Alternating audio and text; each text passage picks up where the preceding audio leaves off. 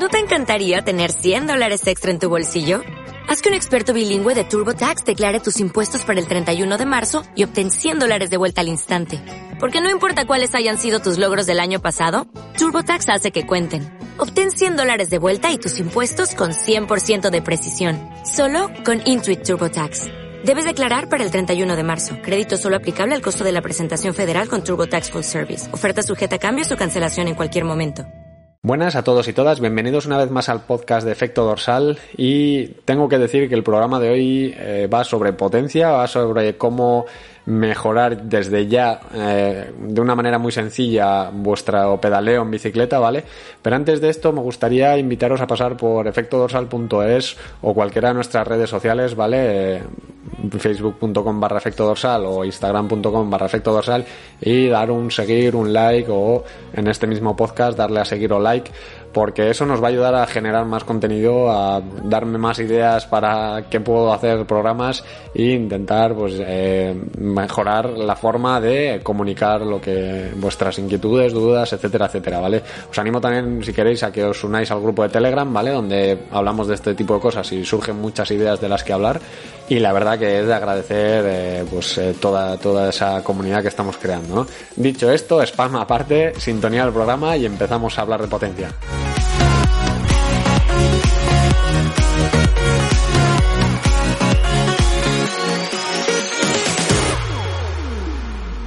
Bueno, como decía, el capítulo de hoy va sobre potencia, ¿vale? Es un tema que a mí me encanta, me pone contento según ya empiezo a hablar del tema.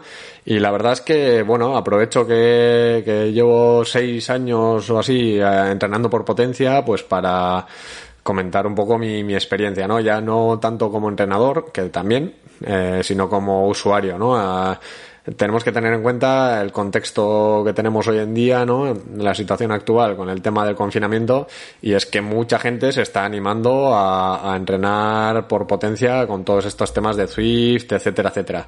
Eh, si bien es cierto que mucha gente está tirando ahora mismo en Swift de sensor de velocidad y cadencia, eh, quiero creer que cuando acabe todo esto, eh, esa gente que, bueno, que ha decidido coger un rodillo más normalito y está probando ahora el mundo de la potencia, cuando acabe, pues seguramente eh, ya solo por seguir con el mismo valor, ¿no? Con seguir por vatios, digamos, uh, pues se plantee adquirir un potenciómetro, ¿no? Además eh, son muy asequibles y la verdad es que para mí es una de las mejores inversiones. Hice un, un artículo en efecto dorsal que dejo linkado en, en la descripción, ¿vale? Eh, sobre las tres inversiones principales y una de ellas era el potenciómetro, sin lugar a dudas, vamos. O sea, tal y como están los precios hoy en día, por 300 euros puedes invertir en una herramienta que te va a dar muchas más ventajas que unas ruedas de perfil, que un casco, que un botellín aero y, al final estamos hablando de precios parecidos porque un casco aero te ronda los 200 euros sin miramientos. Eh, dicho esto, lo que hoy trato de buscar en el podcast es daros dos pequeños trucos para aquellos que estéis entrenando estos días con rodillos que, estiman la potencia o que miden la potencia, ¿vale? Uh, eh, que busquéis pequeños trucos para mejorar vuestra, vuestra pedalada, volver más eficiente o, verlo como queráis, ¿vale? Eh, explico un mini concepto básico de la potencia, de los potenciómetros y os explico cómo mejorar, ¿vale? Uh, la potencia se mide, viene a, viene a, ser fuerza por velocidad, ¿vale? En algunos casos por tiempo, eh, pero quedaros con el concepto de fuerza por velocidad, ¿vale? Eh, la, potencia, los vatios, vienen sacados de la fuerza que ejercemos en el pedal o en el sitio donde sea, en este, bueno, la fuerza la ejercemos en el pedal, pero lo medimos en el pedal, en la biela, eh, etcétera, etcétera, ¿no? En el buje o donde queramos. entonces, es la fuerza que ejercemos, esa presión, ¿vale? Newton por metro cuadrado, esos pascales, etcétera, etcétera, ¿vale? Como lo queramos medir, expresar. Y, eh, y, la velocidad, como hemos dicho, ¿no? Eh, digamos, el, movimiento, en este caso, pues angular, de todo el giro de la biela, ¿no? La cadencia. Eh, teniendo estos dos conceptos, ¿vale? Vamos a poder eh, aprovechar al máximo, digamos, el potenciómetro para eh, durante esas series en las que, entre comillas, no tenemos nada que hacer, eh, o incluso en series de descanso, podemos mejorar nuestra pedalada, ser más eficientes, ¿vale? Eh, no, estoy, no estoy hablando de subir FTP, no estoy hablando de, mejorar el VO2 Max, ¿vale? No, no estoy hablando, no, no voy por ahí, no voy a, nivel fisiológico, sino a nivel de eficiencia de pedalada, ¿vale? Que cada pedalada, que cada vuelta de pedal sea más eficiente, sea más efectiva, sea más aprovechada, ¿vale? ¿Cómo podemos hacer esto? Obviamente pedaleando mejor, ¿vale? Pero ¿cómo podemos medirlo? ¿Cómo podemos tenerlo presente? Lo dicho, vatios es igual a potencia, o sea, fuerza por velocidad. Entonces, ¿qué, qué, qué dos valores vamos a tener en cuenta? Los vatios, ¿vale? Que estemos midiendo en ese momento y la cadencia. Y ahora os explico cómo hacerlo. Si mantenemos una cadencia va, eh, estable, ¿vale? Imaginaros que estamos eh, pedaleando a 90 pedaladas por minuto, que sería perfecto.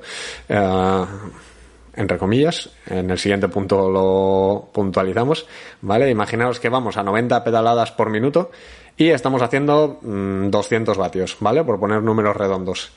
Eh, vamos a tener en cuenta que la velocidad no varía, ¿vale? 90 revoluciones por minuto van a ser 90 revoluciones por minuto siempre. Si nosotros vamos pedaleando manteniendo esa cadencia y nuestros vatios aumentan, lo único que estamos eh, cambiando sería la fuerza que hacemos en los pedales. Por lo tanto, ¿cómo medir si estamos haciendo una pedalada más efectiva u otra? Manteniendo siempre la cadencia eh, digamos, bloqueando uno de los valores de la potencia, ¿vale? Que sería la cadencia, manteniéndola estable y centrándonos en la fuerza que ejercemos a los pedales, ¿vale? En este caso, pues si subimos a 210, 220 vatios a la misma cadencia, significa que lo que estamos mejorando es el eh, la fuerza que estamos ejerciendo en los pedales, con lo cual estamos haciendo un, un pedaleo muchísimo más efectivo. ¿Vale? Es, es, algo muy, muy, muy básico, es de primero de, potencia, ¿vale? Pero eh, seguramente mucha gente lo haya pasado por alto. Y, y, sobre todo por el famoso, la famosa pregunta de cuál es la cadencia perfecta o qué cadencia tengo que llevar en pretemporada, etcétera, etcétera, ¿no? Eh, o rodando o, o para ir cómodo. Eh, si bien es cierto que no hay una cadencia exacta, como decía antes, o perfecta, que son 90 revoluciones por minuto, uh, sí que es aconsejable entrar entre las 80, 90, 100, ¿vale? 85, 95 revoluciones suele estar bastante bien, sobre todo para triatlón, porque además luego es muy, está muy relacionada con la cadencia que vamos a llevar corriendo de 180 pasos por minuto, ¿vale? Entonces es muy fácil y la transición se hace mucho más simple. Sin embargo, la cadencia es muy particular, ¿vale? Hay gente que es muy efectiva a 70 y pico revoluciones por minuto y hay gente que es muy efectiva a 95 revoluciones por minuto, incluso 100 revoluciones por minuto, ¿no? Tenemos el ejemplo de Chris Froome subiendo puertos, haciendo molinillo y, y moviendo 400 vatios. ¿Qué quiere decir esto? Pues que él se centra mucho en subir la velocidad, con lo cual la fuerza que tiene que hacer en cada pedalada es menor. Entonces se iguala y consigue los mismos vatios que una persona que tenga que hacer más fuerza y llevando una cadencia más ligera. Dicho esto, ¿cómo encontrar nuestra cadencia perfecta? ¿Vale? Pues si tenemos un potenciómetro es muy fácil de tener en cuenta, ¿vale? Porque podemos compararlo con la frecuencia cardíaca, ¿vale? Necesitaríamos potenciómetro y medidor de frecuencia cardíaca y buscaríamos una pedalada, o sea, una cadencia, ¿vale? Que nos permita mantener el pulso lo más bajo posible. Quiero decir, vamos a bloquear en este caso la potencia, ¿vale? Y vamos a mantener variable la cadencia. Vamos a intentar mantener, por mantener el ejemplo, 200 vatios, ¿vale? Y vamos a jugar con la cadencia haciendo series de 5 minutos, 3 minutos, 5 minutos, 10 minutos, depende, ¿no? Uh, pero 5 minutos suele ser bastante, bastante, eh, pues bueno, bastante ejemplificante, ¿no? Uh, mantenemos una cadencia entre 3 y 5 minutos, ¿vale? Que nos ayude a mantener las pulsaciones lo más bajas posible si mantenemos eh, la, potencia estable, ¿vale? Cogemos un llano en Swift o si tenemos un rodillo inteligente ponemos el modo ERG este, ¿vale? A 200 vatios, te mantiene los vatios y jugamos un poco con las cadencias, jugamos a 80 revoluciones por minuto y vemos el pulso. Imaginaos que vamos a 150 pulsaciones, ¿vale? Eh, de repente subimos la cadencia a 85 con un descanso previo aún sin, sin resistencia ni nada, ¿vale? Dejamos un par de minutos, hacemos otra serie de 5 minutos subiendo a 85, ¿vale? Y miramos qué pasa con el pulso. Aquí podemos eh, ver que sube a 160, por ejemplo, o que pues bajaría a 145 o lo que, o lo que ocurra, ¿vale? Entonces, jugando con estos valores llegará un punto, por ejemplo, a 90 a revoluciones por minuto, que nuestro pulso se mantenga muy estable, los vatios se mantengan a 200 y no, no, se nos vayan las pulsaciones de madre. Con lo cual, esa sería nuestra cadencia perfecta, ¿vale? Nuestra cadencia óptima. Ahí sabemos que nuestro gasto fisiológico, ¿vale? Nuestra carga interna es la menor posible, los vatios se mantienen iguales y la cadencia pues es la que tenga que ser. Y luego ya teniendo esa cadencia óptima podríamos jugar a lo que hemos dicho antes, mantener esa cadencia que consideramos óptima y buscar el mayor número de vatios, obviamente sin que se vaya la, frecuencia cardíaca de madre, ¿vale? Sin más, este es el pequeño capítulo de primero de potencia, que son conceptos muy básicos, pero igual se habían pasado por alto y ahora que tenemos mucho tiempo y muchas horas de rodillo por delante, podemos llevar a cabo para cuando podamos salir a la calle ser ciclistas o triatletas mucho más eficientes, ¿vale?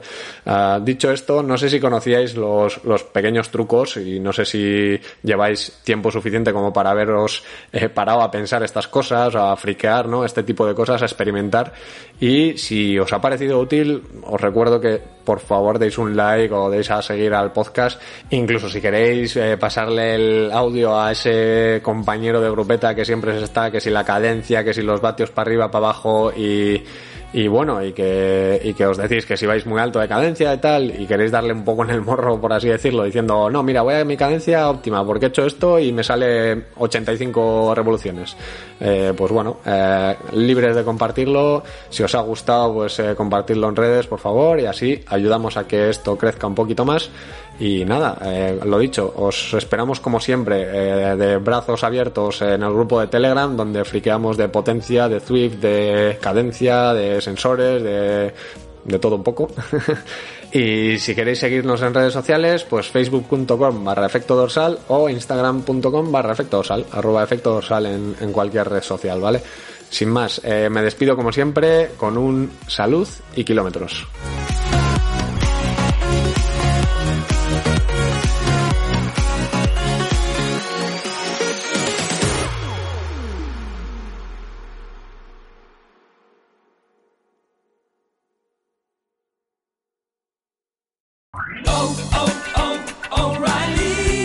¿Necesitas ayuda? En O'Reilly Auto Parts te ayudamos. ¿Necesitas algún consejo? Te aconsejamos. Nuestros profesionales en autopartes están siempre disponibles para ayudarte a encontrar lo que necesites. Excelente servicio al cliente es solo una de las ventajas que ofrece O'Reilly Auto Parts. Los profesionales en autopartes. Oh, oh, oh,